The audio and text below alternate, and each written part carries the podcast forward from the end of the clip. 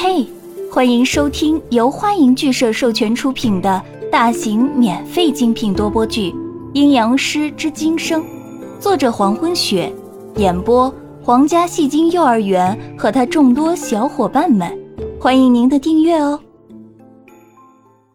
第一百零五章，被烛龙之火烧死的朱娥立刻失去了华美，诡异的宝蓝色翅膀变成白色的粉末。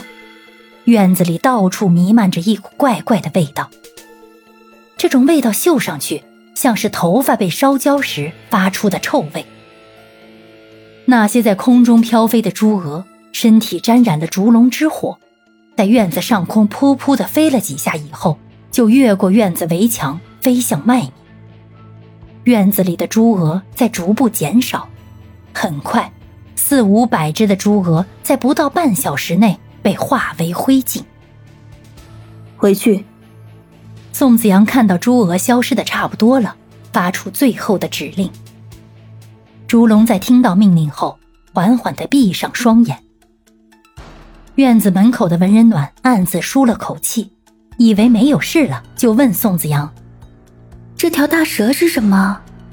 本来已经闭上眼睛的烛龙，在听到文人暖的声音以后，竟然又把眼睛睁开。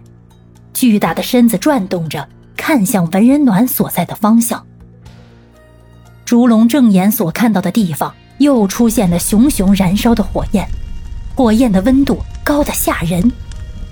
文人暖也意识到，烛龙是冲自己来的，开始向身后退着。火焰的灼热感太过强烈，文人暖不得不把头偏开。好热。烛龙的眼睛正要完全打开的时候，宋子阳及时的挡在文人暖的面前，踏在温度灼热的火焰之中，右手前伸盖住了烛龙张开的眼睛，眼眸的颜色有些阴沉。闭上眼，回张伟山。烛龙在宋子阳的手掌下静静的闭上眼，然后巨大的身躯蜷缩在一起，慢慢消失在空中。烛龙完全消失以后，宋子阳转过身，凝视着文人暖。不是说过不可以出声吗？如果不是宋子阳把烛龙召回去，文人暖会直接被烛龙那双眼睛烤死。我子阳，我以为没事了。文人暖解释着：“我我真的不知道啊，子阳你。”文人暖解释的话刚说到一半。一直在凝视着自己的宋子阳，突然眼眸瞬间闭上，身形一晃倒在了地上。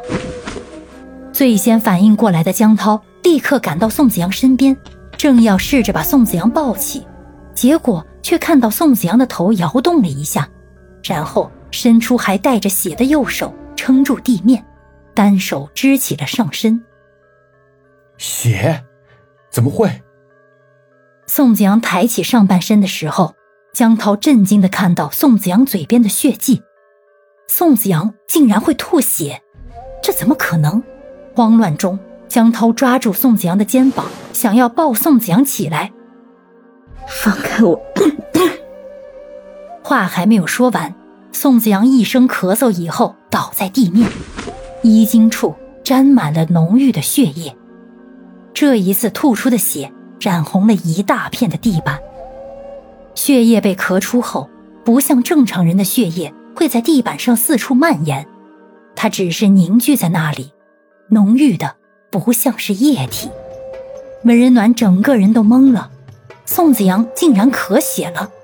自己待在宋子阳身边这么久，宋子阳连感冒都不曾有，这次竟然会咳血，为什么呢？子子阳。江涛惊慌失措的叫着宋子阳的名字：“子阳，子阳，你还好吗？你这是怎么了？我们马上去医院。”说着，做事就要把宋子阳抱起。还在地上撑扶着的宋子阳，在咳出血以后，并没有立刻爬起，只是用死寂的眼眸看着地上的血液，似乎对自己咳出大量血的事情毫不在意。我没事。宋子阳一边说着，一边缓缓的站起身。把院子和地板打扫干净。只不过招出烛龙而已，这具身体就已经支撑不住的吐血了吗？宋子阳再次重复：“不要管我，我没事。打扫好书屋。”看着地板上浓郁的血，宋子阳有种想笑的感觉。原来自己已经支撑不了多久，承受着灵魂的反噬，终于让身体也受到了牵连。子阳，文人暖担心的看着宋子阳站起身离开的背影，他的步伐似乎也比以前慢了好多。市中心离书屋不远的地方，路上正有一个男人穿着黑色长袖立领衣在街上漫步。男人身材修长，阳光下的背影看起来坚定沉着，浅褐色的眼眸里清澈的倒映出周围的一切，神色不慌张，不迷乱，不迷茫。他正是吃人的人，人中的猛兽，猛兽中的王。族桑，半空中飞过来几只朱鹅，宝蓝色的翅膀上沾有赤红色的火焰，赤红色与宝蓝色相交，翅膀上银色的线条愈发显着耀眼的金属光泽。有人想要烧死朱鹅，那人笑了笑：“普通的火是不可能把朱鹅烧死的。”刚说到一半。一只带着火焰的朱鹅停歇在他的身上，顿时肩膀一阵剧痛。是烛龙之火，族桑立刻把朱鹅赶了下去，抬起头看向不远处的书屋。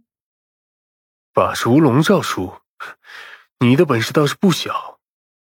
接着跨步走向书屋。感谢您的收听，如果喜欢，请点击订阅。转发评论哟，爱你们，比心。